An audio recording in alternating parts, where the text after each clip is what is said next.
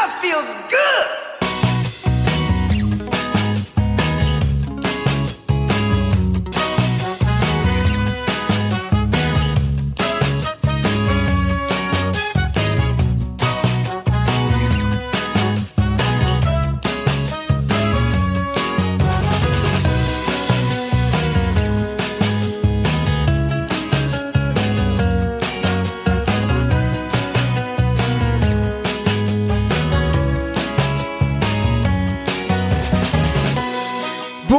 Tous bonjour à toutes, merci beaucoup d'être avec nous. Vous êtes bien dans l'émission qui vous veut du bien, ça s'appelle Bulle de Bonheur. Alors ils sont trois à chaque émission, trois chroniqueurs sur les douze que constitue l'équipe de cette fameuse émission, une émission bien-être et vie quotidienne et justement chaque chroniqueur vous propose leur spécialité autour de ces sujets-là. Ils ont même la chance d'interagir avec les chroniques des deux autres et sans transition je vous propose le menu d'aujourd'hui, je vous propose quels sont les fameux thèmes dont nous allons parler aujourd'hui. Et on commencera dans quelques instants avec l'aromathérapie. On parlera huile essentielle grâce à la rubrique de Sylvie qui s'appelle Bulle d'arôme. Salut Sylvie Salut Yann, salut les filles Alors dis-nous de quoi vas-tu nous parler aujourd'hui?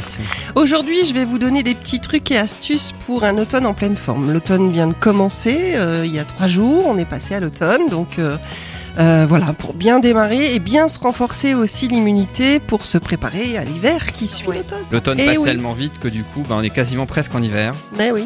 Donc raison de plus pour se protéger de l'automne. Merci Sylvie, ce sera dans quelques minutes, ne bougez pas. Et après une première pause musicale, on parlera de biodiversité grâce à notre passionnée de nature qui s'appelle Marie. Salut Marie Salut Yann, bonjour tout le monde. Alors tu nous Marie. présentes ta rubrique qui s'intitule Une bulle d'air frais dans cette émission. De quoi vas-tu nous parler aujourd'hui? Quelle bulle d'air Alors il y en aura deux. Première surprise de l'émission. Alors la première, ça sera euh, un petit rappel sur le compostage dont on a parlé euh, lors de ma dernière intervention. Et ensuite, euh, je vais parler des auxiliaires du jardin, comment les attirer, les loger et les nourrir. Et ce sera dans quelques instants. Merci Marie. Et puis après une pause musicale, eh bien on continuera avec le zéro déchet grâce à la rubrique de Sandra qui s'appelle Le bonheur avec moins de déchets. Salut Sandra Salut Yann. Alors dis-nous de quoi vas-tu nous parler aujourd'hui? Alors aujourd'hui, je vais vous parler de mon déménagement. Et donc, euh, les alternatives au zéro déchet quand on déménage. Et il y a quand même quelques petites astuces, donc que je vais vous partager. Et tu joues un petit peu avec la réalité de ta vie, hein, puisque justement tu déménages, tu Voilà. nous en parleras dans ta chronique. Merci Exactement. Sandra. Et puis après une dernière pause musicale, la traditionnelle rubrique des invités donc, la rubrique Le bonheur de recevoir, nous recevrons aujourd'hui Aurélie Remeter et Jonas Ferragut. Ce sont deux jeunes entrepreneurs en alternative écologique et sociétale. Alors Bulle de bonheur, c'est parti tout de suite dans la joie et la bonne humeur bien sûr. Et juste avant de commencer, Bulle de Bonheur, on rappelle que tout ce qui est dit dans cette émission, ce sont nos propos, nos avis et nos opinions à nous et en aucun cas ceux de la radio qui n'en est pas responsable. Alors Sylvie, Marie et Sandra, comment ça va aujourd'hui Ça va bien. Ça va Très bien, très bien. Très bien, heureuse d'être là, de vous retrouver. Toujours. Euh, Ah oui. Ça toujours. Marie, donc toi, t'étais, euh, tu as fait l'émission il y a pas si longtemps que ça. Tu l'as fait il y a trois semaines, hein, donc euh, l'émission. Et oui, tu étais euh, présente donc euh, au début de ce mois, puis tu termines le mois en fait de la Voilà, rentrée. tout à fait. Je fais, Voilà. je fais le mois de la rentrée. Voilà, ça, elle aime avec bien nous. les deux. Hein. Elle fait deux, chroni- deux chroniques, enfin presque deux chroniques hein, dans son même euh, thème. Et puis, euh, Deux fois dans le mois, deux fois dans le une mois, deux fois dans le mois. Voilà. Le 2, c'est bien. voilà. Le chiffre vrai que 2. t'as- Marie, tu as toujours un programme très chargé dans tes chroniques que tu t'imposes toi-même, hein, on peut dire en quelque sorte, mais tu arrives toujours à tout faire. C'est ça, c'est c'est le challenge Voilà. Elle chaque fois, vite. chaque chronique. Voilà. bah, on va voir justement à la fin de ta chronique dans quelques instants si tu arriveras à le faire. En tout cas, euh, Marie euh, et Sandra, euh, vous, je tenais à vous le dire, vous détenez un record, celui d'être euh, toutes les deux ensemble le plus grand nombre de fois. c'est c'est vrai, vrai en fait, on a fait C'est beaucoup. C'est votre quatrième fois Ah ouais aujourd'hui. Je me disais ça justement. C'est la première fois que ça arrive. Vous êtes Ouais, les ouais. premières Ah, à voilà. qui ça arrive. Des fois, il y a des trois fois, des Borayani qui ont déjà fait trois fois, par exemple. Vous quatre, voilà, Voilà. vous inaugurez. Mais c'est des sujets qui vont bien ensemble, hein, Ah bah, finalement. hein, zéro déchet, aussi, Ça se biodiversité. complète, ouais. Puis euh, Sylvie, toi, tu avais fait déjà, je crois, avec les deux, hein, avec Sandra Oui, et avec oui, euh. Marie. Et hein, aussi la troisième fois, Alors, euh, en quelques mots, Sandra, toi, tu es donc dans le zéro déchet. C'est quoi? C'est une passion? C'est ta profession? Comment ça se passe à ce niveau-là C'est pas ma profession, mais c'est vrai que c'est hum, comment dire, c'est une c'est plus pour moi une réflexion, c'est d'être euh, en accord avec euh, mes valeurs. c'est surtout ça. Et puis donc je fais, je fais à mon rythme, comme le petit colibri. Hein, et puis. Euh... tu as parlé lors de la première émission, la toute première. Ouais, faire euh, chacun sa, petite part. Hein. Oui. C'est devenu un mode de vie. Ouais, c'est un mode de vie, voilà. puis dans tous les domaines, hein, tu nous as fait le zéro déchet dans la cuisine, dans la salle de bain, les mois derniers, dans divers, le pique-nique hein, aussi. Voilà. Et puis aujourd'hui, ce sera autour du déménagement, ce sera dans quelques instants. En plus, c'est magnifique, ça rime.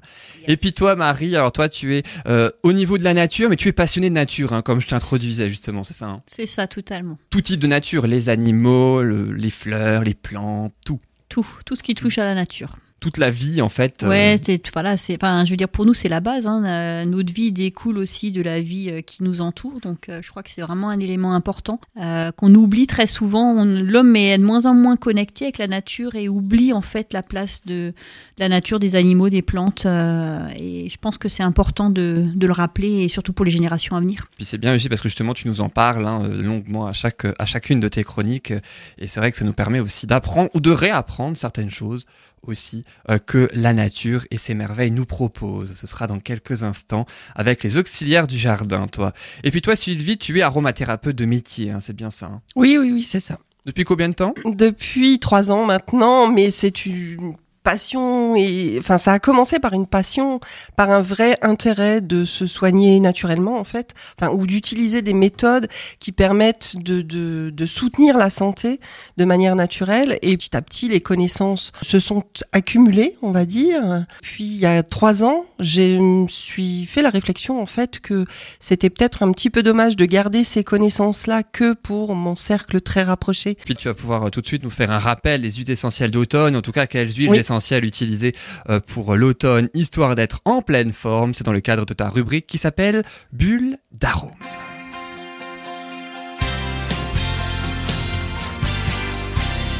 Alors justement, quelles sont ces fameuses huiles essentielles utiles pour l'automne Alors, il y en a pas mal, il y en a plusieurs, et quand l'automne commence, comme à tous les changements de saison, il y a des petits rituels à mettre en place en fait pour passer justement ces saisons en pleine forme. L'automne compris, encore plus, je dirais. Ça a encore plus une importance peut-être que pour les autres saisons, printemps-été par exemple, parce que c'est se préparer aussi à l'hiver, au froid, au virus de l'hiver et renforcer, booster son immunité. C'est surtout ça qu'il faut faire en fait à l'automne et il faut s'attacher à booster justement son immunité. En fait, est-ce que l'automne justement, c'est un petit peu la préparation du corps sur l'hiver? Oui, c'est ça. Avec l'hiver qui arrive, le froid. Si on veut passer l'hiver tranquille, euh, à éviter euh, la grippe, le rhume, un gros rhume, ça peut dégénérer en bronchite. Ah hein. bah, il faut effectivement bien se préparer et traiter le terrain en fait dès l'automne. Mais ça sert à rien de booster son immunité si on ne commence pas non plus par détoxifier son organisme. C'est toujours un principe au changement de saison. Il faut toujours commencer par détoxifier son organisme. Et puis l'automne, un peu comme le printemps, c'est deux, deux, phases clés pour la détoxification du corps. Quoi. Absolument, absolument. C'est euh, à ces périodes-là de changement de saison qu'il faut vraiment mettre l'accent sur cette cure détox en fait. Et les huiles essentielles qui permettent justement de se détoxifier ou détoxifier son organisme, euh, aussi bien au printemps qu'à l'automne.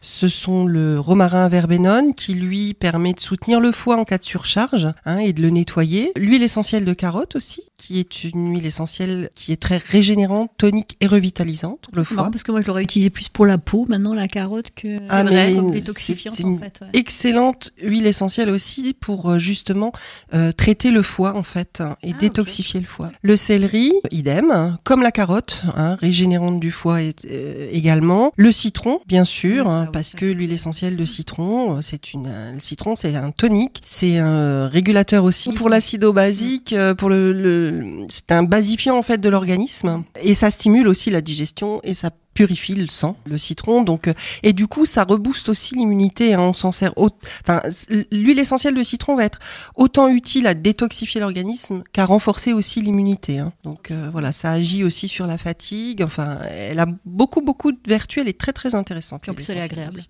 Et en plus, elle est super agréable. Euh, on l'utilise autant en diffusion atmosphérique qu'en voie interne. On peut l'utiliser en voie interne. Hein. euh. Ouais, moi, j'utilise beaucoup, même dans mon eau, euh, des fois, pour Ouais, juste. Ouais, bien sûr. rafraîchissant. Ouais. Tu mets une goutte dans, dans ton eau, euh, c'est très rafraîchissant effectivement et puis euh, très agréable. Et puis l'huile l'huile essentielle de genevrier aussi à ne pas oublier dans une cure détox parce que euh, le genevrier favorise l'élimination. Il faut, faut toujours penser à rajouter du genevrier dans une cure détox si vous faites un... Pour éliminer tout ce qu'on détoxifie en fait. hein. Ouais, voilà, exactement, pour drainer et éliminer Les toxines en fait. hein. toutes les toxines qu'on a accumulées. Je vous- rapidement, une petite recette peut-être d'une, Ouais. euh, d'un petit cocktail d'huile essentielle eau détoxifiante, euh, du pamplemousse, du genevrier, du citron, 30 gouttes de chaque. Et vous ajoutez à, ce, à ces trois huiles essentielles euh, celle de carotte, 10 gouttes seulement, parce qu'elle est très puissante hein, sur le foie, donc euh, on n'en met pas autant que les autres. Et là, vous avez vraiment un petit mélange qui est euh, euh, très puissant et qui va vraiment vous nettoyer l'organisme deux gouttes de ce mélange matin et soir dans une cuillère d'huile végétale ou sur une pastille de neutre, un comprimé neutre ou sur un sucre. Enfin, vous connaissez euh, maintenant le principe hein, du support pour le- la voie Vous allez retrouver vraiment euh, de l'énergie et vous allez nettoyer votre organisme. Alors, la phase suivante, une fois que vous avez détoxifié votre organisme, c'est vraiment de booster votre immunité. Et ça, c'est très important de stimuler vos défenses immunitaires pour ne pas attraper tous ces virus après euh. Euh, on booste donc son immunité avec de l'épinette, de l'huile essentielle d'épinette, noire ou bleue. Les deux ont les mêmes vertus. hein. Il existe deux types d'épinette, l'épinette noire, l'épinette bleue. Les deux servent vraiment à booster l'immunité avec euh, de l'huile essentielle de sarriette aussi et de l'huile essentielle d'encens. Sont vraiment. L'épinette, je la connaissais pas, cette huile. Tu connaissais pas l'épinette j'ai jamais entendu parler. L'épinette, c'est un conifère en fait. Vraiment euh, une huile essentielle qui est très très importante pour booster l'immunité et qui agit aussi sur la fatigue en fait. Ok. Et ça Euh, c'est une huile en externe ou en interne En externe, en externe. Ouais, ouais. Ouais, On les prend en... ça, on les prend en voie externe en fait. Mm. Si vous voulez vraiment faire un cocktail pour booster votre immunité, 17 gouttes de sarriette, 90 gouttes d'épinette noire, 70 gouttes d'encens dans 100 millilitres d'huile végétale. L'huile végétale de noyau d'abricot ou de noisette, ce sont les plus fluides et les plus pénétrantes, celles qui conduisent vraiment euh, le plus rapidement les huiles essentielles dans votre organisme. Et vous massez le plexus solaire, la colonne vertébrale et les surrénales, les petites glandes au-dessus des reins, hein, les surrénales. Et ça, vraiment, ça va. euh, vous faites cette petite cure de, de, de 15 jours, 3 semaines. À partir de maintenant, hein, vous commencez tout de suite. Là, euh, on est quand même euh, fin septembre, donc c'est le moment. Euh, et ça va vraiment renforcer votre immunité pour l'hiver. Est-ce qu'on peut la renouveler? Parce que là, tu nous dis de faire une cure de 15 jours. Est-ce que si jamais, ou est-ce que c'est vraiment là à faire au tout début et après tu proposes autre chose si maintenant bien à la fin des 15 jours, on ça va mieux tout simplement. a... Ouais, c'est ça, on a plus besoin. On en a plus besoin. non, non, non, bah, ça, ça dépend de l'état de votre immunité, j'ai envie de dire. Si vous êtes vraiment en faiblesse immunitaire, vous faites une cure de trois semaines, vous faites une pause d'une semaine, vous recommencez trois semaines. On, on va se limiter à ça parce que l'épinette est quand même assez forte, puissante. hein. Et au niveau Donc, des euh, gouttes, c'est vraiment uniquement ces gouttes-là, pas plus, pas moins. Il faut Ah, il faut respecter toujours le nombre de respecter gouttes. toujours le nombre de gouttes, euh, Toujours. Quelle que soit l'huile essentielle et quelle que soit l'huile qu'on met dedans. Absolument. Vous le savez maintenant, pour les précautions d'utilisation, il faut toujours respecter le nombre de gouttes. Pas pour les Ça femmes enceintes, ni pour les moins de 6 ans. Pas pour les femmes enceintes, de toute façon, et pas pour les moins de 6 ans, ça c'est certain, encore et toujours. Mais c'est pas parce que vous allez mettre plus de gouttes que ce qui est indiqué dans la recette ou dans la prescription que ça va agir plus, en fait. Au contraire, vous prenez peut-être plus de risques de, de, de, de, de- comment dire, euh, L'accoutumance ou. euh, oui, d'accoutumance, mais même ah, pour celles, par exemple, dé- détoxifiantes pour le foie, que j'ai cité tout à l'heure, ouais. de fatiguer encore plus votre foie, en fait, et de le charger plutôt que de le nettoyer. Il faut vraiment respecter le, le dosage et euh, les quantités. Euh, donc cette recette pour booster votre immunité. Ensuite, prévenir les infections. Pour prévenir les infections, le petit réflexe très simple de la perfusion aromatique, euh, ce qu'on appelle la perfusion aromatique, c'est-à-dire deux gouttes d'huile essentielle de Ravinzara matin et soir sur les poignets, là où la peau est très fine, où vous avez le maximum de veines qui passent. À l'intérieur des poignets, en fait, hein, vous mettez deux gouttes d'huile essentielle de Ravinzara pure cette fois et pas diluée dans une huile végétale. L'huile essentielle de Ravinzara est une des huiles essentielles les plus douces que vous pouvez utiliser pure sur la peau. Et ça, vraiment, vous faites ça en cure aussi trois semaines. Mais celle-ci de cure, vous, vous n'êtes même pas obligé de faire une pause en fait, parce que l'huile essentielle de Ravinzara est quand même relativement douce. Elle agresse pas en fait hein, l'organisme. Donc vraiment, euh, ça, ça va vous aider à prévenir les infections. Surtout si euh, vous prenez beaucoup les transports en commun pour aller travailler par exemple et que vous êtes du coup en contact avec beaucoup de risques de virus potentiels et d'affections euh, potentielles. Et Euh, pourquoi est-ce que c'est un... c'est parce que c'est une anti-infectieuse ou euh, antibactérienne, antivirale ou, euh, antivirale, anti-infectieuse. En fait, elle fait. Si vous devez n'en utiliser qu'une, c'est celle-ci. Elle fait tout. Pour prévenir les infections, c'est vraiment ce qu'il y a de mieux, tout en étant douce en même temps. Elle peut être utilisée aussi euh, chez, pour les enfants. Alors, pas les enfants de moins de 3 ans. Hein. ça, de toute façon, d'une manière générale, on, on proscrit toutes les huiles essentielles pour les enfants de moins de 3 ans. Mais à partir de 3 ans, vous pouvez l'utiliser aussi pour les enfants, à diluer dans une huile végétale pour les enfants, mais vous pouvez l'utiliser pour les enfants. Ce qu'il faut faire aussi en automne pour euh, vraiment euh, se préparer à l'hiver, c'est euh, lutter contre la fatigue en massant ses surrénales, comme je l'ai dit tout à l'heure, avec un mé- mélange euh, d'épinette noire. On a parlé de l'épinette noire, mais euh, euh, vous pouvez faire un petit mélange d'épinette noire, de pin sylvestre et de laurier noble à part égale, par exemple deux gouttes de chaque, et vous massez euh, avec ces six gouttes, hein, donc euh, vos surrénales après la douche tous les matins.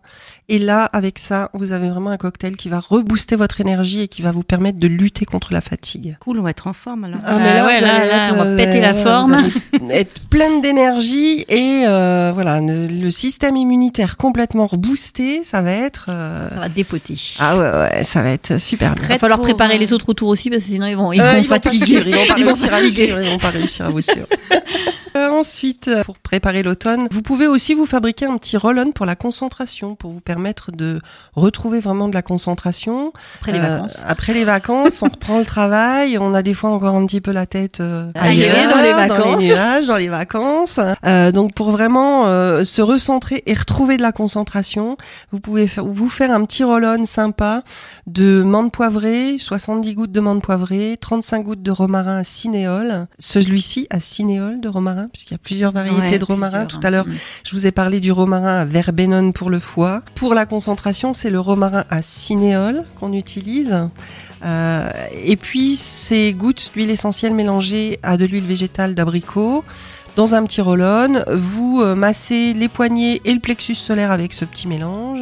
Et ça vous permettra de retrouver vraiment de la concentration et d'être au top aussi bien physiquement que Mentalement. mentalement. En plus, il y a plein de massages là, donc euh, Ouais, ouais, là, C'est il y a pas pas, mal, mal, hein. de trucs, il y a pas mal de trucs. Hein, euh. moi, quand on parle de massage, ça me parle. T'aimes bien Ouais.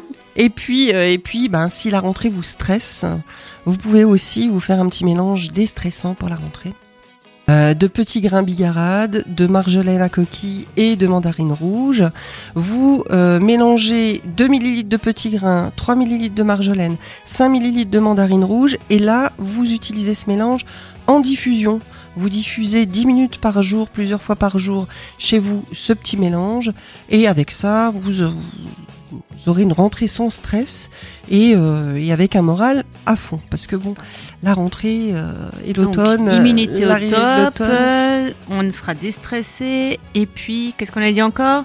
Euh, la Ouais, la concentration et euh, voilà. Et tout, la pêche. Tout bien, tout bien. Est-ce qu'on peut, le dernier que tu- dont tu parlais là avec le stress, est-ce qu'on peut le mettre aussi pour les enfants? Parce que souvent la, la rentrée scolaire, enfin moi je sais que pour moi c'était la croix et la bannière, j'en étais malade deux semaines avant la rentrée scolaire. Ouais, la diffusion, le mélange en Ouais, diffusion, oui, ouais. on peut diffuser ce mélange aussi pour les enfants, puisqu'il y a du petit grain et de la mandarine rouge. En plus, les enfants aiment beaucoup l'odeur de la mandarine rouge. J'ai j'ai une amie, je sais qu'elle elle met de la mandarine rouge le soir au coucher pour son enfant. Bien sûr, bien sûr. Ouais. C'est ce qu'on conseille bien souvent pour faciliter l'endormissement des enfants qui ont des difficultés vraiment à, à lâcher prise le soir et à s'endormir. On conseille toujours de diffuser de la mandarine rouge dans leur chambre un quart d'heure avant le coucher.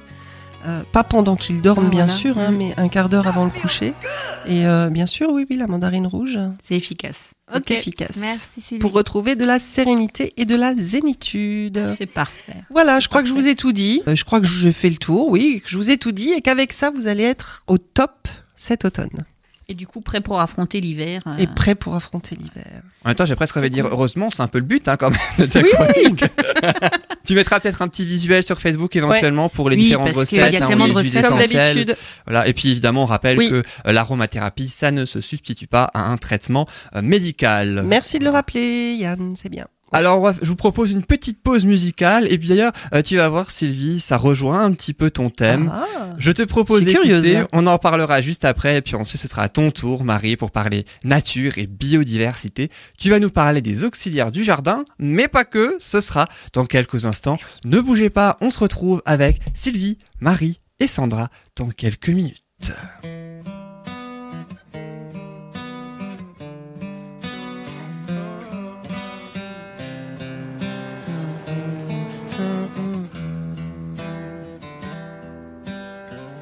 Posté devant la fenêtre, je guette les ameuses esselées à la faveur de l'automne. Posté devant la fenêtre, je regrette de n'y avoir songé maintenant que tu abandonnes. À la faveur de l'automne revient cette douce mélancolie. Un, deux, trois, quatre, un peu comme nous fredonne de vieilles mélodies. Rivé devant le téléphone, j'attends que tu daignes m'appeler, que tu te décides enfin. Toi, allures de garçon rompiez un peu la monotonie de mes journées, de mes nuits. À la faveur de l'automne revient cette douce mélancolie. Un, deux, trois, quatre, un peu comme on se redonne de vieilles mélodies. À la faveur de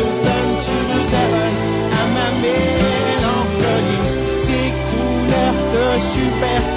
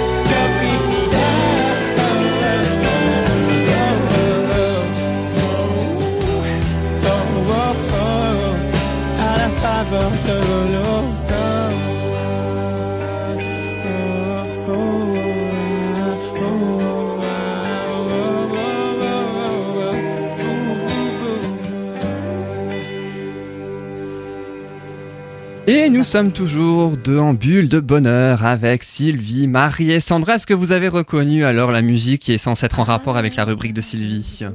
L'automne. Dommage que les micros n'étaient pas activés pendant la chanson, mais on a eu droit à la petite, à la petite chorale, petite chorale Ouais. bulle de avait une petite bonheur. playback. C'est pas les chanteurs à la croix de bois, c'est les chanteurs à la bulle de bonheur. Bah, c'est bien aussi, hein. Alors, euh, il y a quelques instants, justement, tu nous présentais, euh, Sylvie, euh, donc ta chronique avec un automne en pleine forme. Et la musique, c'était donc à la faveur de l'automne Ouais, de j'aime Tété. beaucoup cette chanson. Et ça date de 2003 déjà. Alors, je te propose, Marie, parce que c'est à toi maintenant donc de euh, proposer ta chronique, ta rubrique autour de la nature. Tu vas nous parler des auxiliaires du jardin, mais juste avant, tu nous avais dit en début d'émission que tu allais aussi un petit peu nous parler du compostage. Tu nous as parlé du compostage il y a trois semaines, hein, donc c'est ça dans ta rubrique fait. avec un, très beau quiz hein, d'ailleurs à destination de Virginie euh, notamment et Stéphane, si je C'était me ça, souviens ouais, il y bien. avait Stéphane et Virginie. oui. Ils ont eu tout bon, je crois, il me semble. hein. Ah oui, il y avait huit questions, juste, je crois c'était qu'ils ont eu huit bonnes réponses. Ouais, Ouais. ouais, il y avait un sans ouais. faute. Donc je vous invite évidemment à, à réécouter ou à Tu écouter. nous refais un quiz cette rubrique. Non, j'ai pas fait de quiz aujourd'hui. Mais, Mais qui je le mettrai sur le site, tu pourras le Ah refaire. ouais. Sur la page Facebook. Ouais, voilà, on mettra un sur la page. Non, c'est sympa parce que ça permet de, de, voilà, de faire réfléchir un peu les gens aussi sur le compostage.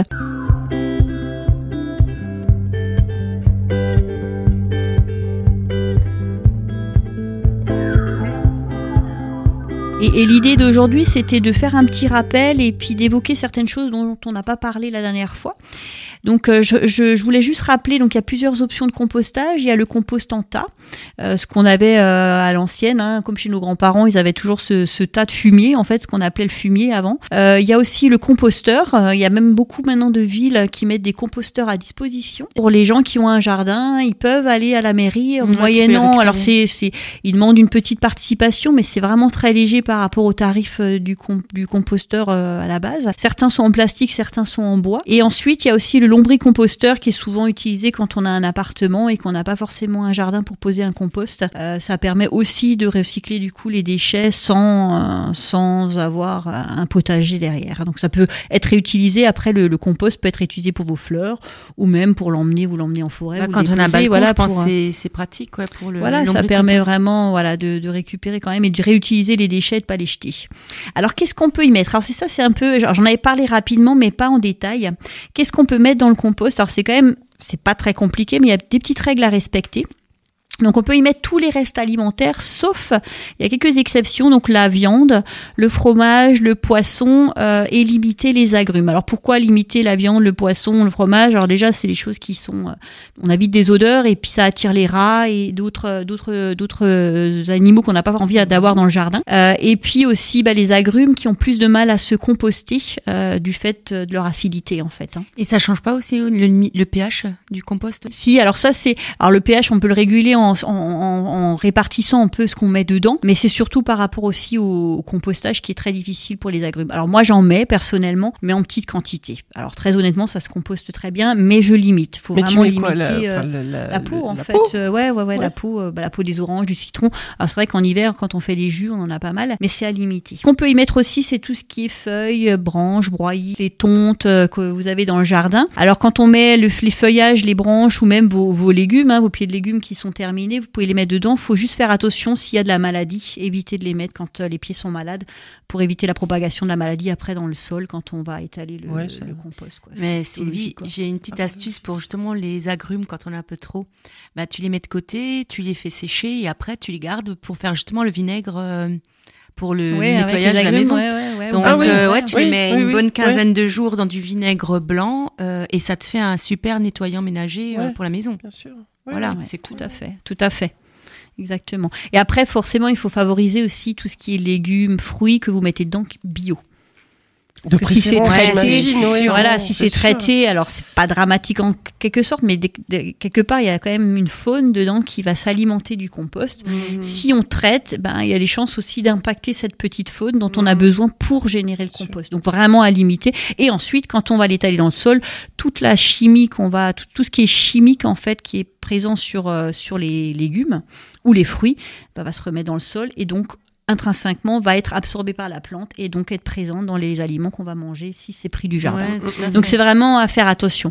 Ensuite, on peut y mettre aussi les litières végétales. Si vous avez des animaux et que vous leur mettez une litière végétale, vous pouvez la mettre dans le compost. Pareil avec euh, euh, l'urine de, de- des animaux, ça va équilibrer un peu le compost. Donc pas en mettre de trop, pareil. Donc tout est une question d'équilibre. faut mettre un peu de tout en fait. Il faut vraiment euh, répartir la matière sèche, la matière humide.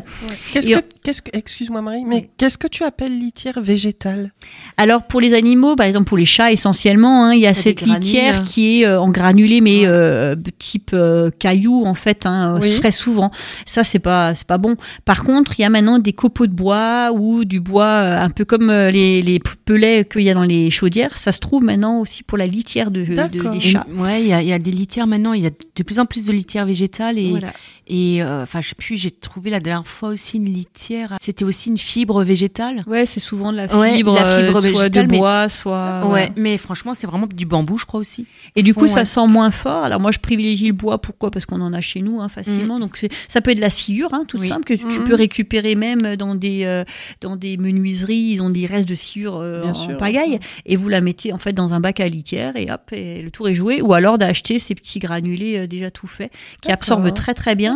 Et puis bah en plus, on peut le mettre au compost. Donc Bah oui, c'est réutilisé, double- recyclé. Voilà, c'est double Double dosage. On peut y mettre aussi la cendre. Donc quand vous faites un barbecue, Mhm. si vous avez une cheminée, la cendre, c'est très bon aussi, hein, ça a beaucoup d'apports. Et le marc de café. Oui. On n'y pense souvent pas, mais euh, voilà, le marc de café rentre très bien aussi dans la constitution du, du compost et apporte énormément de choses. Les coquilles d'œufs aussi c'est bon pour le compost. hein. Oui, oui, tout Ouais. ce qui est, voilà, eux, euh, voilà, ça j'ai pas précisé, mais voilà, tous les restes ménagers, enfin, les restes alimentaires, hormis euh, la viande, le fromage et le poisson, c'est vraiment Mhm. À ne pas mettre. Ça, faut mettre à la poubelle. hein. Alors j'ai entendu qu'il y en a qui mettent de temps en temps un peu de carton. Alors, il faut de la matière sèche. Donc, Voilà. soit vous l'apportez par le carton. Alors, le carton, pareil, attention, hein, faut pas qu'il y ait de, de, de texte dessus avec de la peinture, enfin, voilà, des colorants. faut que ce soit les, vraiment du carton neutre. Euh, ou alors, l'apporter, moi, je l'apporte vraiment, j'ai pas besoin de mettre de, de carton parce que j'apporte suffisamment de broyis, euh, de feuilles euh, mortes Oui. euh, dedans qui apportent cette matière sèche. En fait, faut, faut un équilibre parce que le compost, si on met que de la matière humide, il va pas composter et ça va fermenter, ça va, ça va sentir mauvais. C'est là où le compost sent mauvais. Normalement, il sent pas mauvais le compost, Euh, mais c'est le fait qu'il y ait que de la matière humide, donc ça composte pas bien et ça se, ça se compacte et ça, ça macère en fait. C'est pas bon. toujours une question Mhm. d'équilibre. C'est hein. tout est une Ouais. question d'équilibre. Et une fois que vous avez mis vos, enfin, chaque fois que vous mettez vos couches, hein, souvent on le fait un peu par couche, mais après ça dépend de ce qu'on a, mais souvent rajouter une petite couche après de tonte en été et de broyis et de, de feuilles euh, entre, euh, faut le mélanger. faut régulièrement mélanger le compost pour que toutes ces matières euh, organiques, que ce soit sec ou euh, humide, se mélangent et donner vraiment un, un bon équilibre à votre compost. Après, ce qu'on peut faire aussi, c'est de rajouter euh, des activateurs de compost, alors naturels. Il en existe au commerce qui sont bio, qu'on peut rajouter. Mais si vous avez un jardin, vous plantez de la consoude, vous la coupez, vous la hachez finement et vous l'intégrez dans votre compost. Et en fait, c'est un activateur de compost. Non seulement c'est une plante médicinale, mais en plus, oui. elle a cette vertu et- d'activer le, le- principe du compostage. En Super. fait. Que C'est utile en plus. euh. Et ensuite, euh, ce qu'il faut faire en été surtout, c'est euh, s'il fait vraiment très très chaud comme les étés qu'on a eu euh, ces dernières années et cet été qu'on a eu là, euh, c'est de rajouter un peu d'eau. Donc vérifier que ce soit pas trop sec. Et si c'est trop sec, rajouter un petit peu d'eau dedans pour vraiment ramener un peu d'humidité et permettre aux, aux vers de terre en fait de remonter à la surface et de Mhm. faire leur travail. Parce que sinon ils vont rester au fond et ils vont pas bouger tant qu'il fait chaud parce qu'ils ont Mhm. besoin d'humidité hein, pour euh, faire leur boulot. Donc euh, voilà. Et puis après, je conseille en général aux gens d'en avoir deux si c'est faisable. Pourquoi? Pour laisser un se reposer pendant à peu près six mois sans apport et attaquer sur un autre pour vraiment après récupérer quelque chose qui est vraiment très très enfin ça devient de la terre hein. c'est comme du terreau en fait hein. alors on peut prendre par on dit voilà il faut prendre par le dessous sinon mais moi je trouve que l'idéal c'est vraiment de laisser reposer euh, six mois sans y toucher sans rajouter quoi que ce soit et Mm. d'après l'utiliser Mhm. Et donc du coup quand on en a deux bah, ça permet de stopper un d'attaquer l'autre et d'alterner en Oui, oui, bien sûr, ouais. voilà.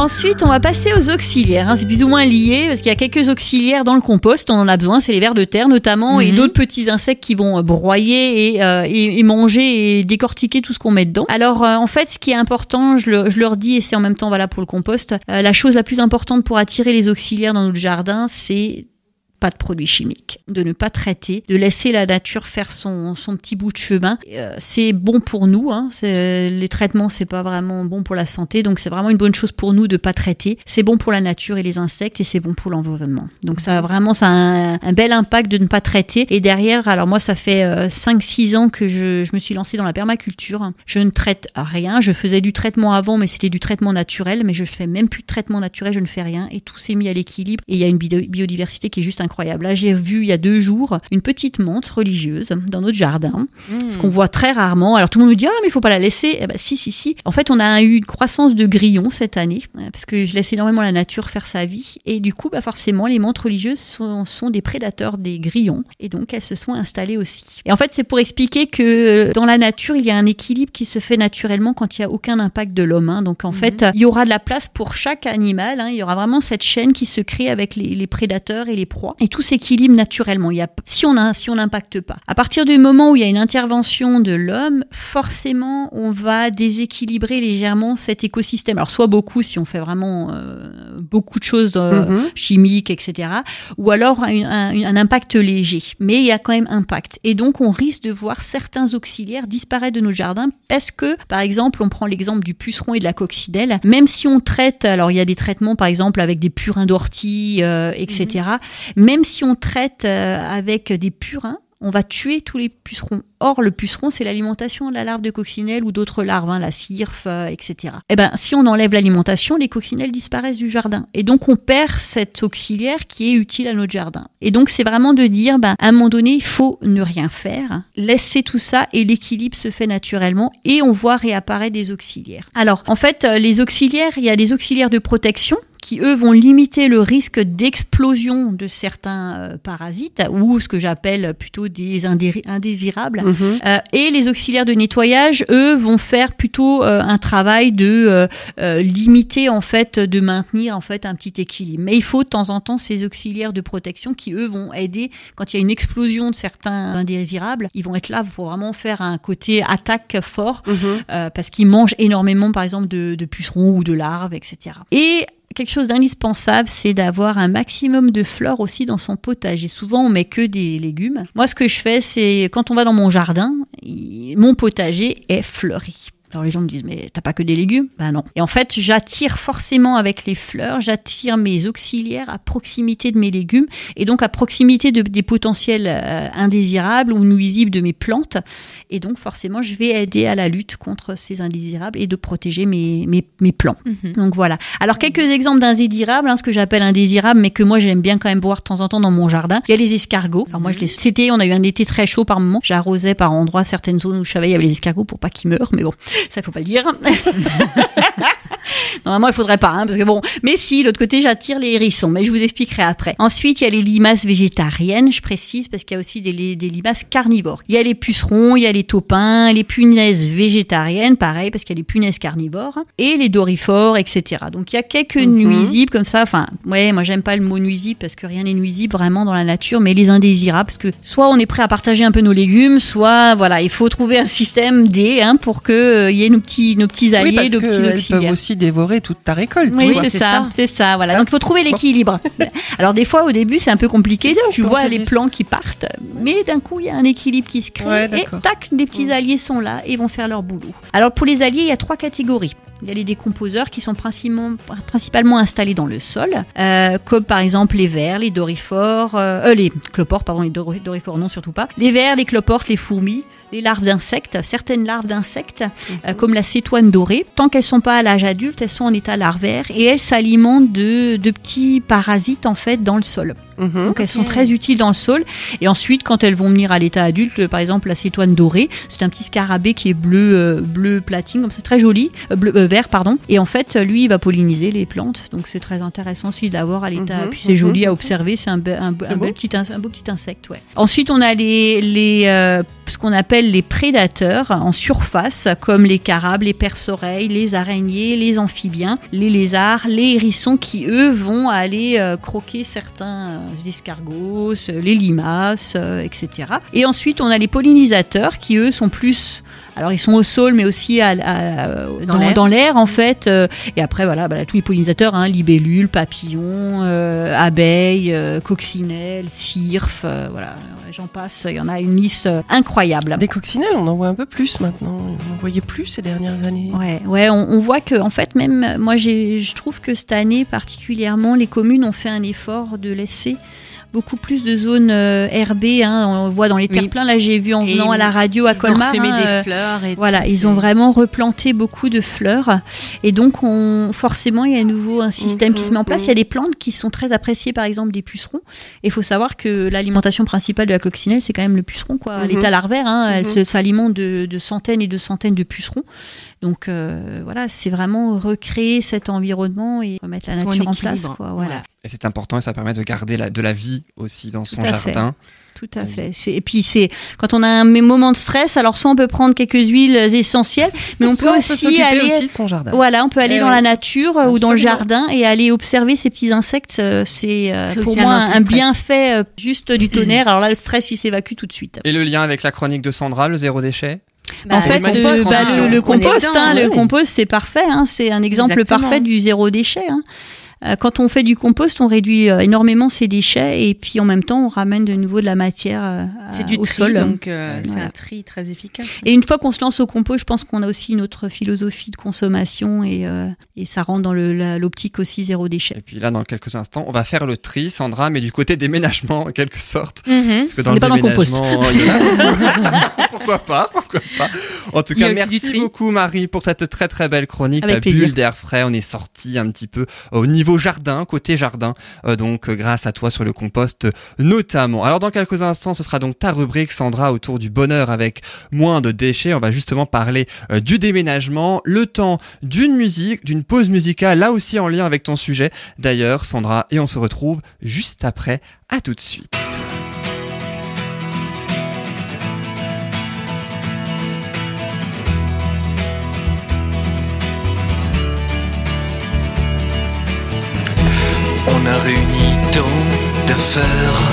Pour se faire exister, pour se donner l'air d'en prendre, pour perpétuité en encombrant l'atmosphère, en vivant, en apnée, tapis dans notre tanière.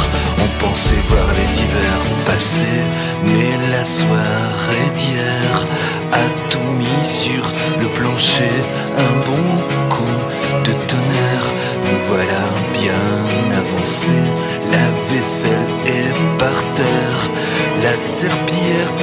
passer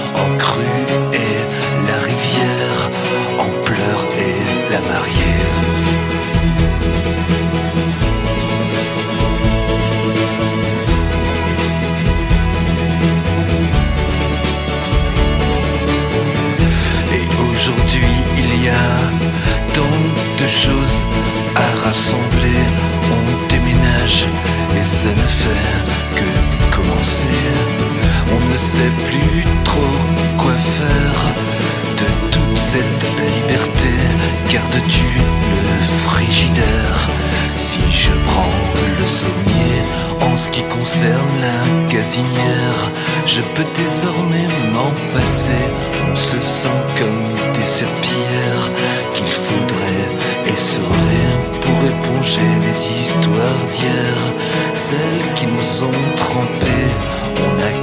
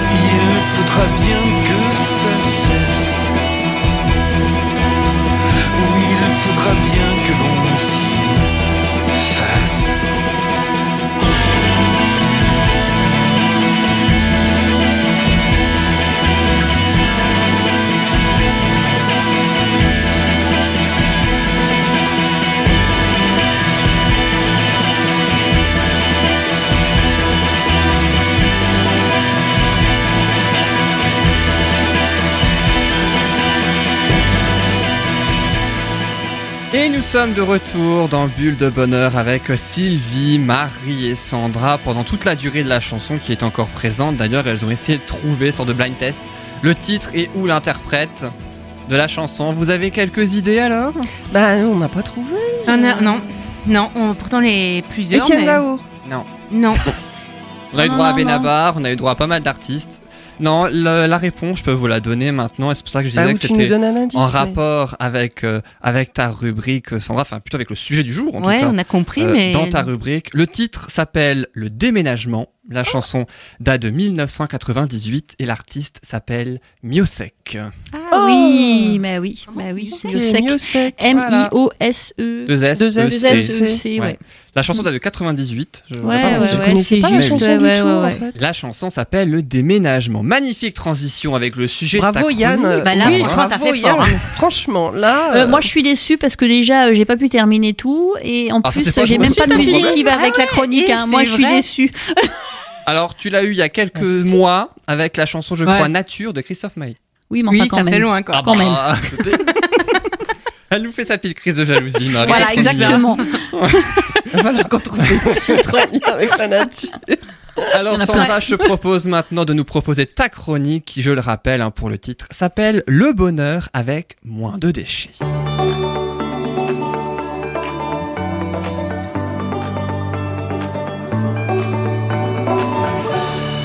Et après une chanson de 4 minutes sur le déménagement, maintenant, vas-y, dis-nous tout, ou presque, sur le zéro déchet dans le déménagement, et en particulier aussi le tien de déménagement. Oui, justement, je vais vous parler de mon expérience euh, zéro déchet dans le déménagement. Le déménagement, franchement, pour moi, c'est quelque chose de. C'est très lourd. Sincèrement, ça Ah, fait C'est beaucoup de boulot. je comprends. Ça fait 20 ans que j'avais pas déménagé. En plus, là, c'est seul. Donc, euh, sincèrement, c'est beaucoup de choses à penser. Euh, et pourtant, je m'étais préparée à l'avance. Mais t'as toujours des trucs qui viennent de dernière minute. Mais bon, on y arrive. C'est fait. Et euh, voilà. Tout va bien se passer et tout s'est bien passé entre temps. Il a duré combien de temps pour le tri des cartons, j'entends, enfin le tri aussi de Mais tes écoute, affaires? je- moi, je m'y suis pris vraiment euh, cool, quoi, parce que j'avais pas envie de stresser. Donc, euh, ça, en tout, un mois, quoi. J'y allais tout doucement, tu vois. Chaque jour, un petit Ouais, peu. Ça permet de trier en même Mais temps oui, ce mais que tu veux garder ou justement. pas, quoi. Justement, ça a permis vraiment d'être dans la réflexion. Qu'est-ce que je garde, qu'est-ce que je garde pas, ou euh, les alternatives. euh, qu'est-ce que je choisis comme euh, comme alternative pour recycler, pour donner. Enfin, c'était vraiment toute une réflexion au départ. Donc, Puis on se rend compte comme mine de rien, euh, on n'est pas toujours On très amasse. zéro déchet dans la ma- ouais, dans tout ce qu'on garde, tout ce qu'on achète et tout Ouais. ce qu'on a. euh. après du 100%, euh, sincèrement, c'est un peu difficile. Mais ce qu'on peut faire, c'est déjà mieux que Oui. rien. Oui, Voilà. bien sûr. Toujours le petit colibri, bien sûr. Hein je l'aime bien celui-là. Donc voilà, alors moi je vais vous parler justement, euh, bah, le, le déménagement c'est c'est du temps, hein, c'est des dépenses et c'est des déchets. Donc j'ai essayé justement de réduire au max. euh, Ça, pour moi, ça m'a demandé beaucoup d'énergie et d'organisation. Surtout que ça, pour moi, euh, comme je vous disais avant, j'aime pas trop le déménagement, donc voilà. Des challenges. Ouais, challenge. Heureusement, Donc, ça arrive pas souvent. Tous les fait. 20 ans. apparemment. Encore, certains font plus. Hein. Certains font plus. Ouais, quoique pour moi, ça va peut-être être moins que 20 ans après. Donc, on verra. Hein Je n'en parlerai pas plus, mais bon, voilà. Donc, euh, il y a plusieurs étapes euh, dans le déménagement. Et la première étape que j'ai trouvée importante, c'est justement le tri. Donc, euh, le tri, c'est le tri, par exemple, des vêtements, de savoir ce qu'on va garder, ce qu'on va donner, ce qui est à recycler. Ça peut être aussi, par exemple, du matériel, comme des accessoires maison, comme de la literie, enfin, tout ce qui est ameublement, euh, tout ce qui est plus utile à la maison. Donc comment faire? Bah justement, il y a des gens qui sont hyper euh, conservateurs, donc euh, et qui ramènent des choses qui vont forcément pas utiliser après. Donc euh, moi, je me dis toujours, si je l'ai pas utilisé dans l'année, Oui, c'est pas la peine pas de garder. Non, en général, on Ouais. met pas. on Exactement. pas. Donc et pareil, il y a des fois de l'électroménager, euh, sincèrement, qu'on n'a jamais utilisé, ou alors qu'on a eu en cadeau et puis finalement, ben voilà, c'est resté dans le carton euh, pendant X années. Donc au lieu de le garder, de le déménager, ça, ça prend de la place, et en plus il faut le redéballer après. Alors plutôt se dire, ah ben on fait un don. Ou alors euh, on le revend, hein. il y a c'est des sites de revente hein, euh, sur internet, ou alors il y a des trocantes, ou il y a des Marché aux bah, marché aux puces, voilà exactement. Donc euh, tout ce qui est don, on peut le donner aussi dans des associations. Hein. Mhm. On connaît sur Colmar, il y en a, il y en a plusieurs. Mais bon, il y a des associations spécifiques. euh, au- aussi, ce qu'on peut faire, c'est aussi les dons entre particuliers. Alors maintenant, il y a des, il y a des sites aussi, euh, par exemple sur Facebook, euh, autres, où il y a justement des, des groupes qui permettent de faire des dons ou d'échanger. Moi, je privilégie aussi ce genre de site parce que, ben, moi, je dis, euh, si ça peut servir à quelqu'un, c'est toujours bon. Mhm. Moi, après, je suis pas dans la vente, je suis pas quelqu'un qui aime vendre, donc je préfère donner. Donc euh, voilà. Mais si jamais vous, vous avez envie de vendre, il y a Ou échanger, ça, ça peut être un bon plan. Ou échanger, hein, vraiment euh, le principe du troc. hein. Tout à fait. Ça se fait aussi pour les plantes et pour d'autres choses, hein, le troc. euh. Ouais, exactement. Ça rend service à tout le monde, en fait. Par le exemple, moi, les, les vêtements, bah, ça part à Madagascar par le biais de d'amis. Euh, Mhm. je veux dire, on peut on peut le donner à des associations, on peut donner à des amis aussi. Il y a aussi des systèmes de troc entre filles aussi. Du style, vous invitez vos amis, filles, et puis vous échangez vos vêtements, Ah oui, donnez. oui, oui, ah oui, d'accord. Ça peut être aussi un système. Ah, sur- Ça fait ça fait une belle petite soirée aussi. Surtout que j'ai entendu, enfin j'ai lu récemment un article sur le recyclage des habits en fait, et euh, il y a que 3% des habits Ouais. qui sont réellement euh, Qu'on peut re- recycler, enfin ouais. qui sont redonnés et, euh, et, Ouais. et Réutiliser. le- ouais, Bah oui, parce que euh, souvent ils sont déchirés. Non, sont- c'est même pas ça. C'est que la filiale, les filiales ne font pas. euh, Enfin, en fait, euh, voilà, il y a, y a- c'est pas fait comme on le le pense en fait derrière, et euh, il n'y a pas une bonne ça gestion. demande, euh, ça demande beaucoup de d'énergie aussi au niveau euh, personnel et tout ça parce que si si si on faisait aussi un peu le tri correctement, bah il y aurait aussi plus de facilité à faire justement euh, le recyclage des vêtements et tout ça. Donc euh, c'est pour ça si nous au départ on fait un bon tri, de se dire bah si c'est encore utile, passer d'abord par la famille, par les amis et tout ça, et puis au fur et à mesure on va plus loin, on va on va dans les dons et tout ça. Mais c'est vrai que le recyclage des vêtements c'est encore quelque chose, il y a encore du travail quoi Mhm. beaucoup de travail. Donc après, je voulais vous parler des cartons. Alors, euh, c'est vrai qu'il faut quand même pas mal de, de cartons. Moi, j'ai privilégié ben, déjà ce que j'avais chez moi en tant que boîte, euh, ce que j'avais, euh, par exemple, les boîtes d'emballage. euh, Ce qu'on garde quand on achète. voilà, euh, exactement. Et puis après, moi, euh, j'ai cherché à avoir des cartons qui avaient déjà été utilisés. Donc, j'ai fait appel à mes amis. J'ai eu assez de cartons et j'en ai même un peu plus qu'il ne faut. Eh ben, ce que je vais faire, c'est bah, redonner à quelqu'un qui va déménager. Voilà. mhm. Je voulais pas acheter de carton. Et puis après, vous avez d'autres alternatives comme les magasins qui Il faut aller au souvent, contact, voilà, pharmacie, au contact. hein. entreprise, magasin, euh, restauration. euh, Exactement. Donc ça, du carton, on peut en avoir largement en d'occasion. En, euh, je, je voulais aussi parler pour emballer le- tout ce qui est à mettre dans les cartons. Alors, euh, soit vous avez ben, les papiers journaux. Donc moi, pareil, j'ai pas acheté de journaux. On m'a donné des journaux euh, par le biais de, de personnes qui, qui avaient le journal euh, qui venait à la maison. Mais on peut aussi hein, récupérer les journaux ben, dans certains endroits. Demander par exemple à des amis qui reçoivent les journaux, les boîtes aux lettres, les pubs et tout ça, de pouvoir les récupérer. Ou alors dans les boîtes à chaussures, il y a toujours du papier. Ça aussi. Oui. Récupérer Donc, les papiers. On peut aussi emballer avec, euh, par exemple, nos, nos torchons qui restent. Par exemple, emballer les verres euh, dans des chaussettes. Hein, comme ça, en même temps, hop, euh, les chaussettes sont mises Ah quelque oui, part. ça c'est une bonne idée. Euh, ouais, il y a plein d'astuces comme ça. Les torchons, bah, pour mettre entre les assiettes. Euh, je veux dire, on peut mettre aussi le linge de maison, comme des draps, les têtes d'oreiller. On peut mettre aussi des choses dedans. Il y a, il y a pas mal de petites astuces comme ça, et, et en même temps, c'est super efficace. Et ça prend moins de place puisque le linge que vous avez utilisé pour emballer. Euh, votre vaisselle, eh ben, ça sera Ouais, de voilà. moins dans un autre carton. Ouais. Ça aussi. Voilà. Après, j'ai eu aussi du papier bulle. Alors ça, sincèrement, c'est pas bon. Il faut pas en acheter, surtout pas, parce que c'est du plastique. Mais on me l'a donné. Donc, je préfère l'utiliser que de le jeter. Et je préfère le redonner après que de le jeter, parce que ça sera toujours mieux de le réutiliser plusieurs fois avant de le jeter. parce qu'il a été produit au final. il Et là, il a hein. été produit de toute Ouais. façon, donc il est là. Donc j'ai aussi euh, profité d'un peu de ce papier bulle, mais surtout pas, n'en achetez pas. Il y en a assez dans, dans le marché, il y en a assez qui est mis en déchetterie, donc n'en achetez pas. Il y a d'autres alternatives. Après, pour emballer les cartons, il y a le, le scotch, fameux scotch pour Oui. les cartons. Mhm. Alors maintenant, il y a des scotch qui sont faits en papier recyclé et qui sont franchement super efficaces. Moi, j'ai une amie qui m'en a donné et sincèrement, je suis bluffée parce que c'est encore mieux que les scotch euh, Plastique. enfin, plastique. Ouais, voilà, euh, c'est encore mieux. Et ça arrache pas le carton quand vous l'enlevez. Voilà. Mhm. Donc ça, c'est bien. Le truc que je voulais aussi vous parler, bah, c'est que pour le transport, maintenant, il y a des alternatives aussi à utiliser voiture, euh, camion et tout ça. Il y a maintenant des alternatives avec les vélos. J'allais dire avec une Ouais. remorque. Moi, j'ai une Mais- remorque et un vélo. J'ai regardé à. Colmar, il n'y a pas encore euh, ça comme euh, comme euh, comme alternative. Euh, J'espère qu'un jour ça viendra. Ça sera peut-être une idée pour euh, des entrepreneurs. Hein. Faut quand même, faut quand même, faut quand même faire pas mal de voyages. hein. Oui, mais bon, euh, non, mais, Mais en même temps, souvent, ça muscle, ça Oui, fait du sou- sport. souvent hein. ces mais- alternatives-là, c'est C'est limité. double bénéfice. Souvent, Si ces c'est loin, alternatives. Oui, ça dépend où tu vas déménager. Ouais, c'est Ouais, ça. coup de la de la grand-mère, la déménager à vélo, c'est peut-être un problème. Ou la non, mais en général, c'est c'est limité à une grande ville, Oui, ces c'est alternatives-là. À Colmar, il y aurait de quoi faire, Oui, sincèrement. oui, d'un point de la ville à un Voilà, autre. euh, exactement. tout à fait. Donc, euh, ce serait une idée, hein, je sais pas, je, Faut pas aller à l'idée, voilà, pour, euh, non, Moi, ça va, je dépose pas mes affaires pas trop loin, donc ça va. Mais je veux dire, c'est vrai, donc sur Colmar, il n'y a rien pour le moment. Mais c'est vrai que, par exemple, dans les capi- la capitale comme Paris, il y a des alternatives euh, euh, dans certaines grandes villes. Mhm. Et euh, je trouve que c'est une belle idée. Oui, puis t'évites Voilà. aussi les bouchons, etc. Ouais. Sinon, donc pour le transport, privilégiez aussi euh, directement quand vous savez à peu près le mètre cube que vous avez en déménagement, prévoyez directement le, le- la camionnette ou le camion qui est en Qui va bien. qui quoi. va faire qu'un trajet, quoi, Oui. pour limiter justement de faire deux ou trois trajets. Ça aussi, bon, maintenant vous avez des déménageurs qui font des déménagements pour plusieurs personnes en même temps. Si vous avez par exemple un studio à déménager, un deux pièces à déménager, et voilà, donc ils vont remplir le camion Mhm. aussi, et donc il y aura deux voire trois déménagements dedans dans le même camion. Ça aussi, ça évite euh, C'est bien, oui. Les émissions hein, de carbone, tout ça, voilà. Et euh, il y a des déménageurs quand aussi, quand vous faites un long trajet, ils utilisent le train. Donc ça, c'est à demander pendant vos déménagements, quand vous faites votre recherche, hein, Mhm. de, pour limiter justement tout ce qui est euh, effet euh, Émission. Carbone, de ouais. carbone et tout ça, quoi. Donc euh, c'était surtout ça que je voulais parler parce que moi c'est vrai que je vais pas déménager trop loin, donc euh, ça me concerne pas trop. Mais c'est vrai que pour ceux qui font des longs trajets, euh, il y a une belle réflexion à faire euh, sur le transport. Mhm. Et Donc, plein de voilà. choses à faire, apparemment. Ouais, exactement.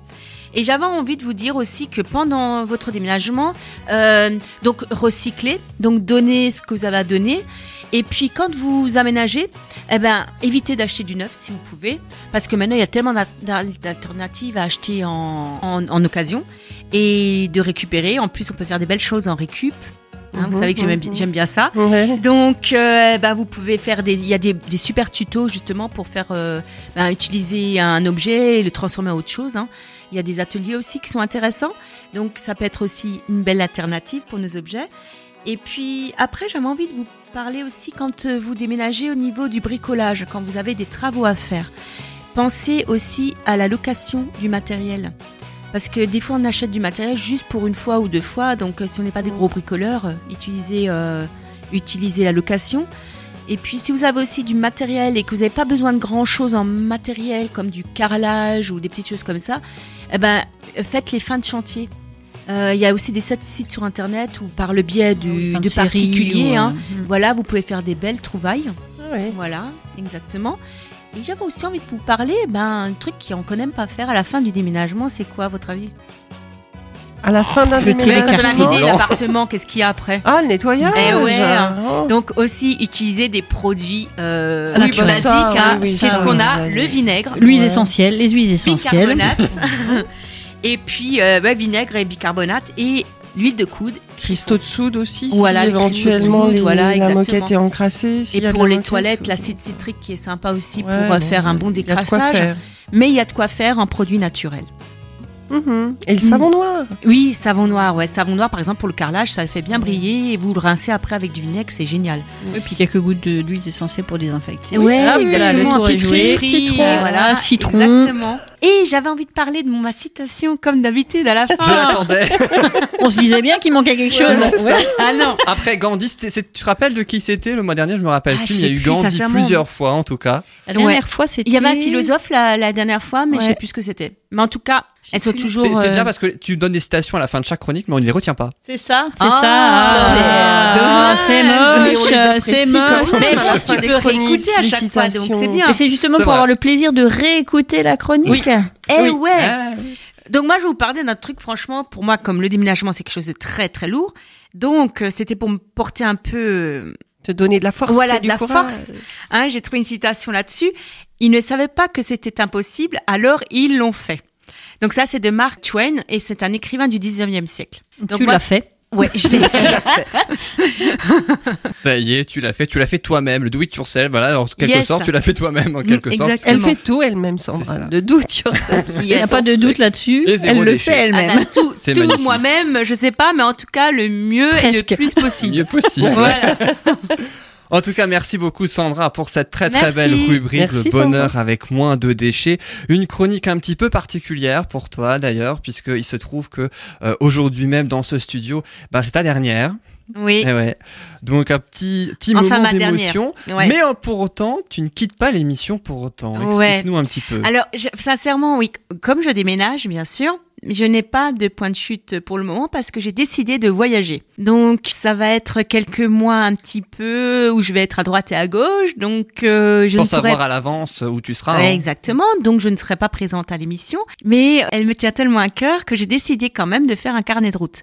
Donc, ça veut dire que je vais m'enregistrer en fonction des villes où je serai. Et donc, euh, je vous ferai un petit point zéro déchet que j'aurais trouvé dans ces petites villes et de vous dire en Ah, même temps bien, euh, comment ça se passe. Et puis voilà, ça sera une Quelle occasion bonne idée. de voilà. Une sorte Hein de Ouais, bonne idée. En plus, on suivra.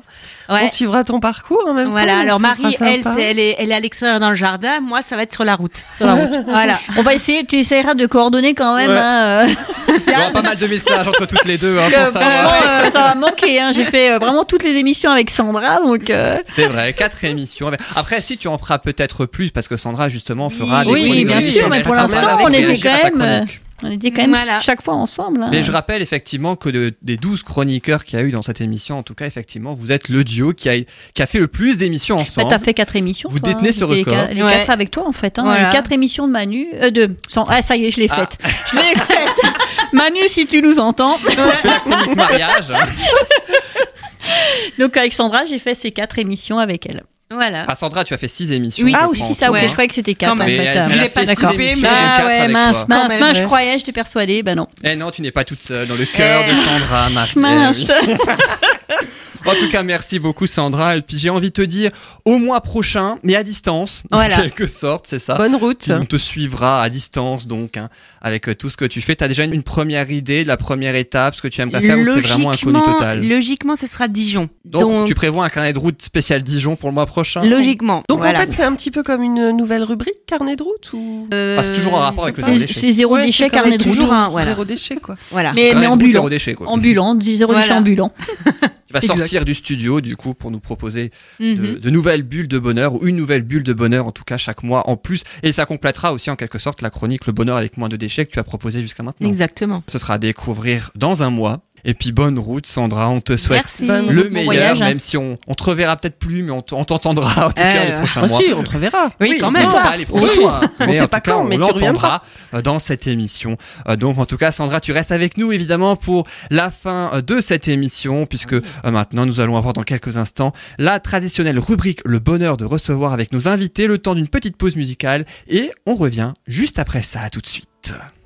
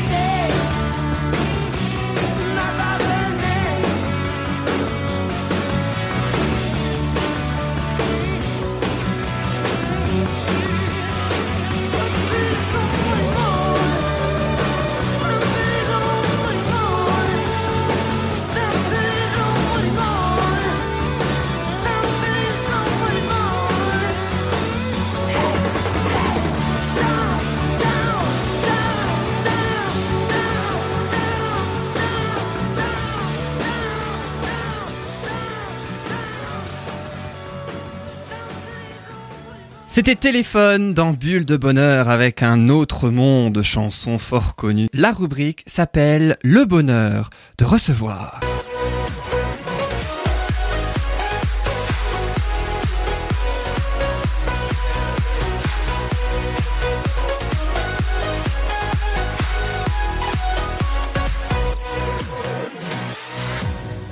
Alors nous avons le plaisir de recevoir ainsi dans ce studio Aurélie Réméter et Jonas Ferragut. Bonjour à tous les deux.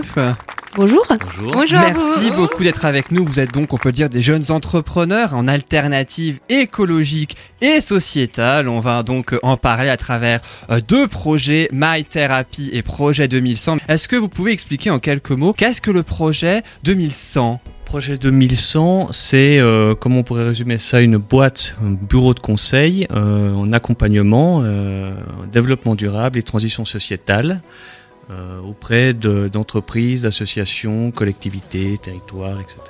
Et donc justement, ça fait une parfaite transition en quelque sorte avec les deux traditionnelles questions que les chroniqueuses ont peut-être oubliées, mais qui seront euh, donc à leur destination. Vous connaissez très Pas oublié, certainement. on n'a pas oublié. Non, non, non. Oh, je suis sûr que vous les adorez ces Ouais, questions. ouais. Je suis sûr qu'elles te manqueront ces joueuses, questions, hein. Sandra. Bah oui.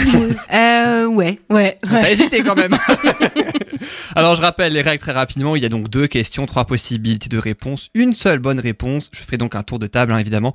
Euh, parmi euh, vous trois, vous pensez laquelle des propositions est la et ce sont donc nos invités en personne qui répondront, qui donneront la bonne réponse. Alors la première question, la voici. Quel thème évoqué dans les chroniques de Bulle de Bonheur, j'espère que vous les connaissez, est euh, utilisé, en tout cas est proposé par Projet 2100 dans le cadre de leur accompagnement vers la transition sociétale? Alors il y a trois euh, thèmes. hein. Le premier, la communication non violente d'Annick. La deuxième, les films et les séries télé de Loris.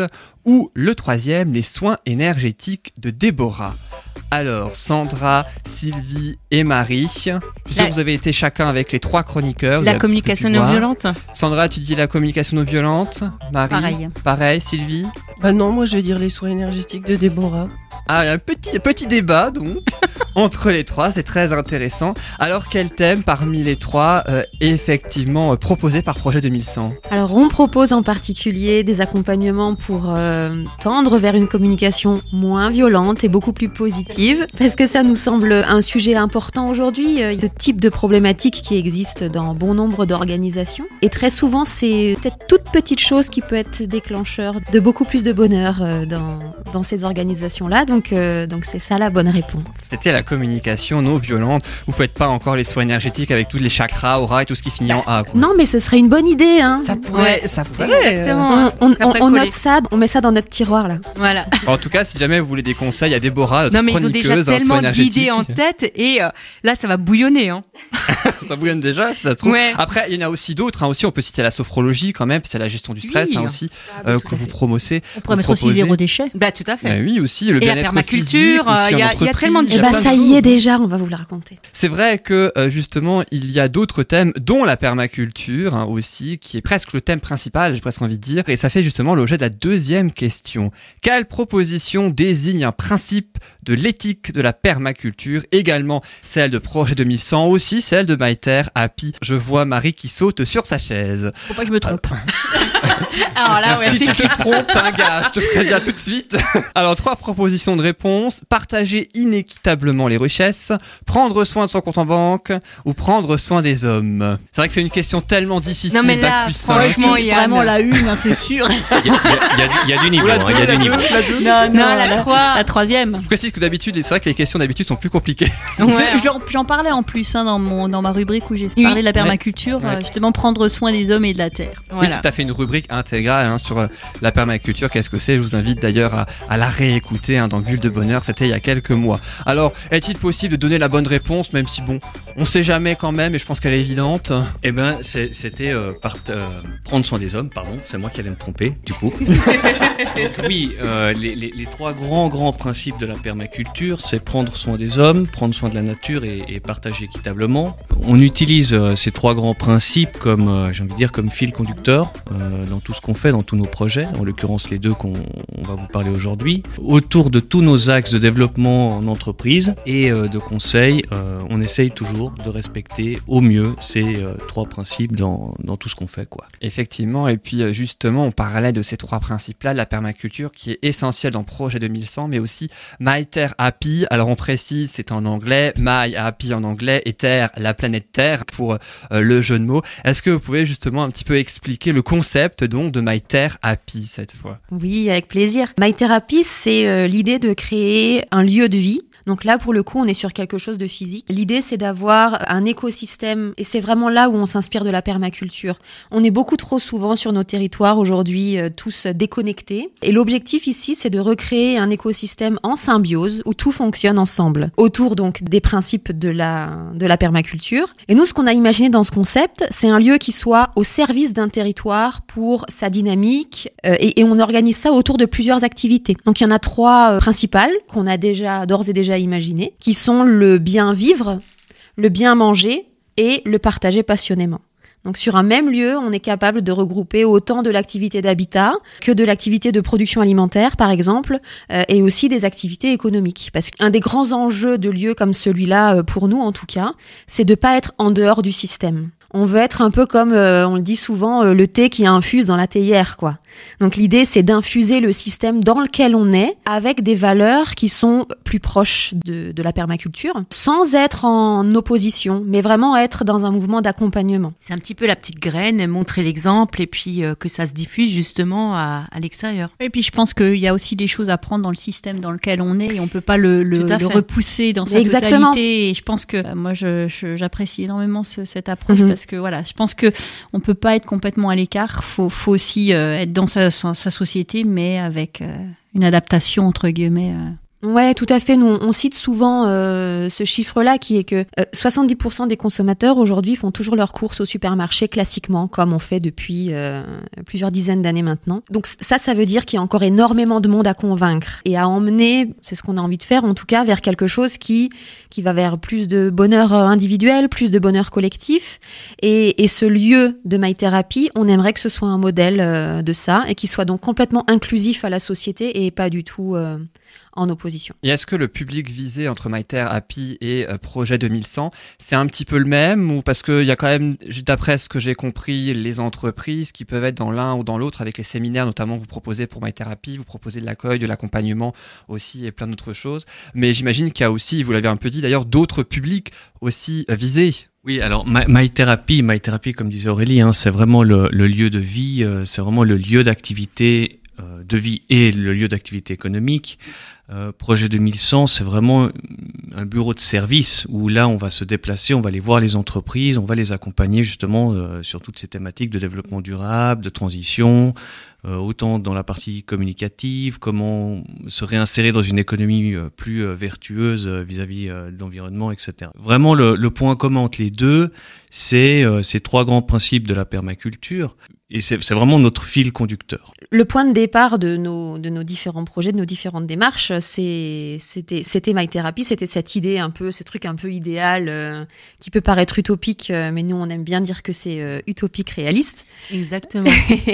Et ce lieu, l'idée c'est de pouvoir justement faire se croiser des populations qui habituellement ne se croisent pas. Parce que souvent, on retrouve quand même des quartiers d'affaires d'un côté, des quartiers d'habitation de l'autre. euh, Et, là, l'idée, c'est de se dire, ben, pourquoi est-ce que on n'aurait pas aussi des, ces, genres d'éco-quartiers dans lesquels on vient finalement tout regrouper et faire se croiser toutes ces différentes populations. Touche euh, autant du particulier que de l'entreprise.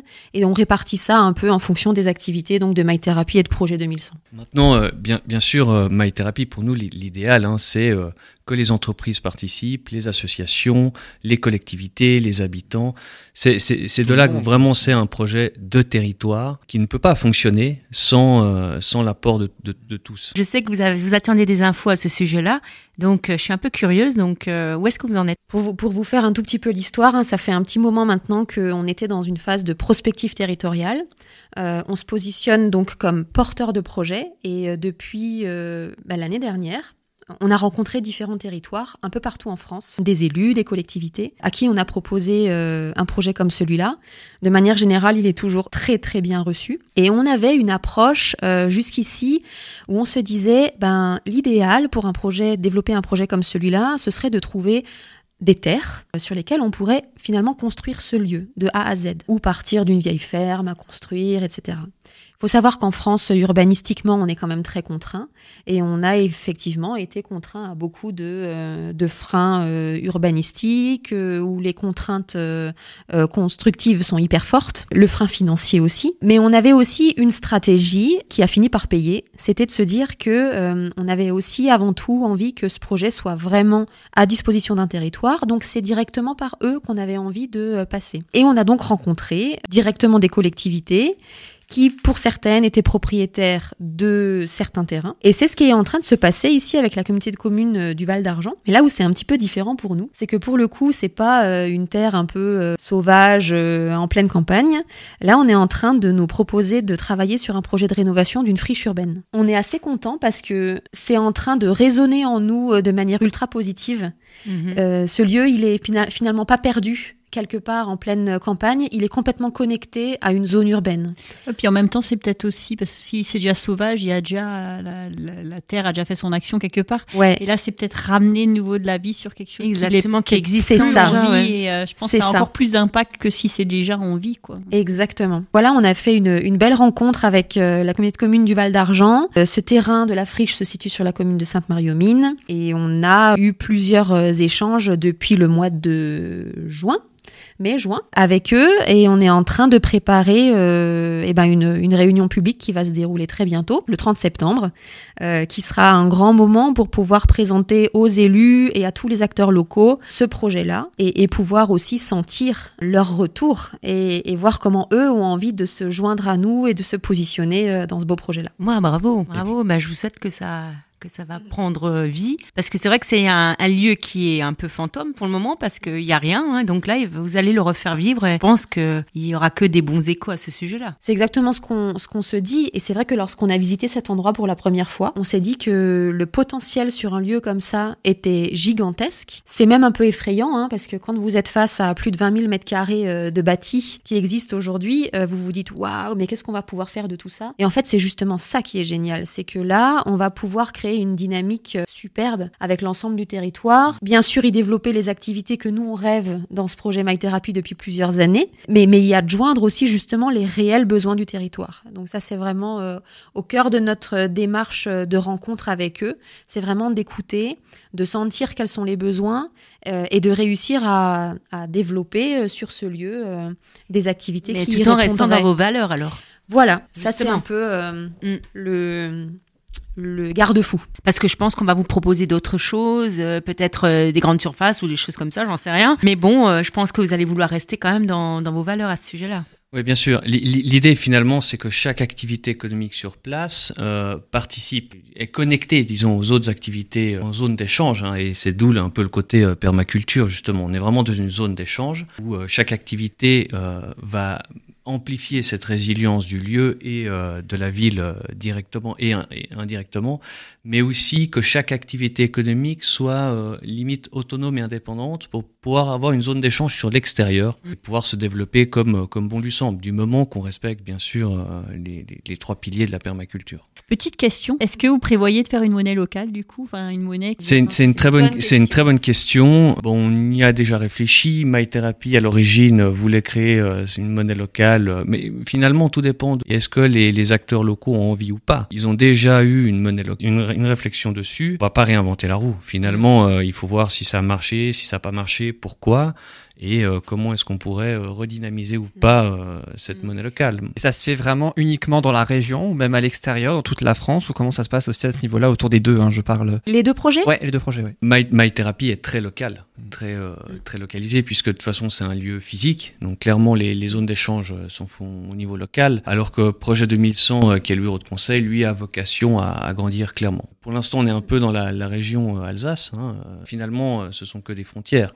L'idée est là et, la nature, j'ai envie de dire, n'a pas de frontières. Donc, Oui, euh, puis en fait, on doit tous euh, ensemble en fait euh, changer la donne. Hein. C'est euh, tiers pays, hein. c'est pas que dans un pays, c'est un peu Exactement. Et puis je pense aussi que des, nos- les pays limitrophes ont beaucoup à nous apprendre. hein. donc, euh. Ah, c'est clair. Pour aussi plus d'informations sur les deux sites en lien donc hein, avec euh, euh, vos deux projets, promi- projet2100.com et myterhappy.com, encore une fois avec le Terre, la planète Terre, hein, et donc My et Happy euh, en anglais pour être sûr. Donc, alors vous êtes vraiment implanté essentiellement euh, euh, en Alsace. Si jamais il y a une personne, quelle qu'elle soit, qui est intéressée par votre projet, euh, comment elle peut vous contacter et qu'est-ce qui va se passer après? Je parle notamment pour euh, My Therapy. Eh bien, on peut nous contacter directement par notre site internet, notre page Facebook. Et puis, qu'est-ce qui peut se passer? Ben, on est clairement, constamment à l'écoute de tout type de partenariat qui peut être imaginable. Nous, aujourd'hui, on est vraiment deux porteurs, mais on n'est juste pas à la hauteur pour tenir un projet comme ça, euh, juste nous tout seuls avec nos quatre petites mains. Et quand on vous parlait tout à l'heure euh, de vraiment euh, imaginer un écosystème sur ce lieu, un écosystème, ça demande donc plusieurs compétences. Et de cette manière-là, on est tout le temps à la recherche de personnes qui ont des belles idées, qui partagent les mêmes valeurs que nous, qui sont peut-être à la recherche d'endroits pour les développer et, et pourquoi pas les développer ensemble euh, sur un lieu comme My Therapy. Donc euh, les belles idées sont les bienvenues, toutes les rencontres sont chouettes. Et depuis qu'on porte ce projet, on a la chance de, ben, de rencontrer euh,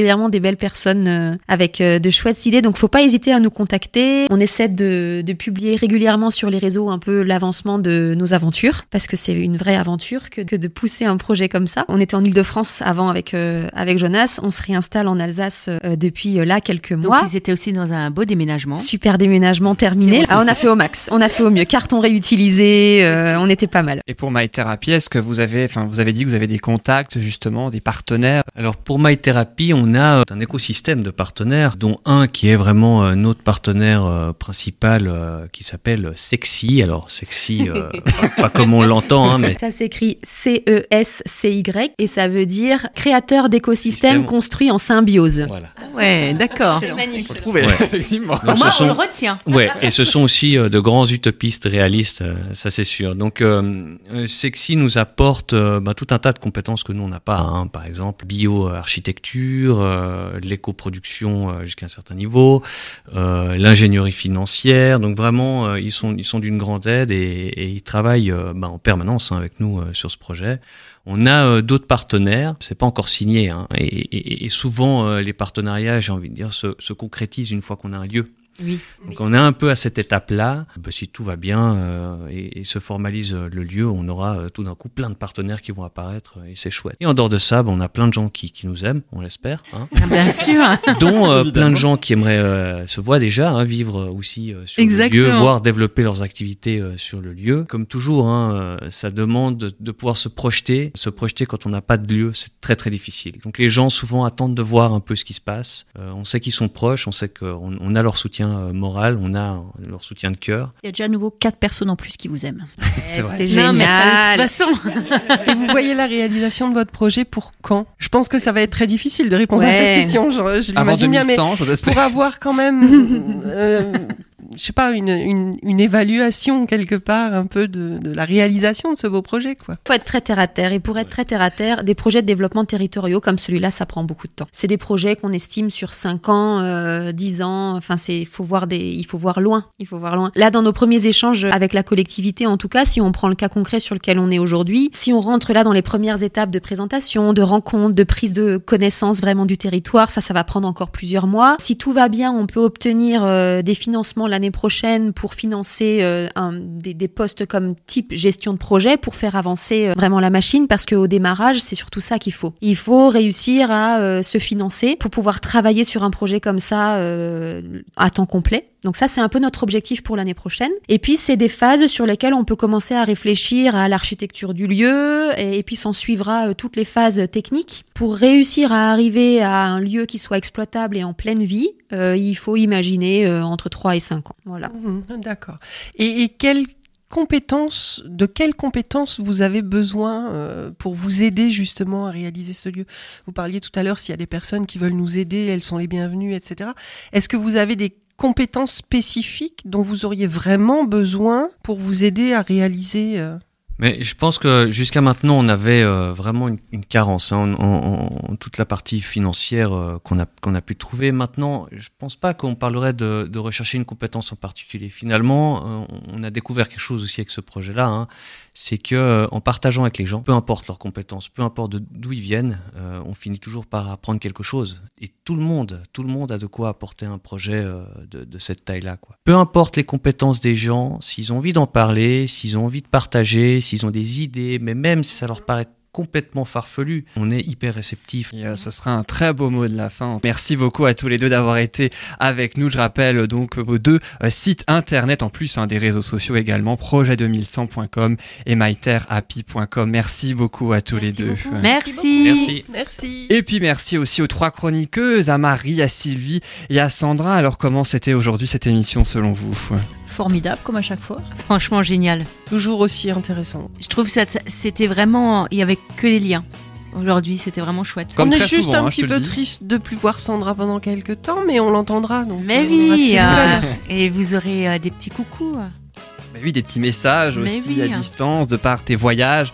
Euh, donc et puis en tout cas on te souhaite bon voyage. Et puis- Justement, moi, le, le voyage, ça va aussi me permettre justement de, de trouver un petit peu ma place euh, dans la société, justement. J'avais aussi besoin de ce, ce bout de, de chemin pour, euh, pour euh, me recentrer sur moi.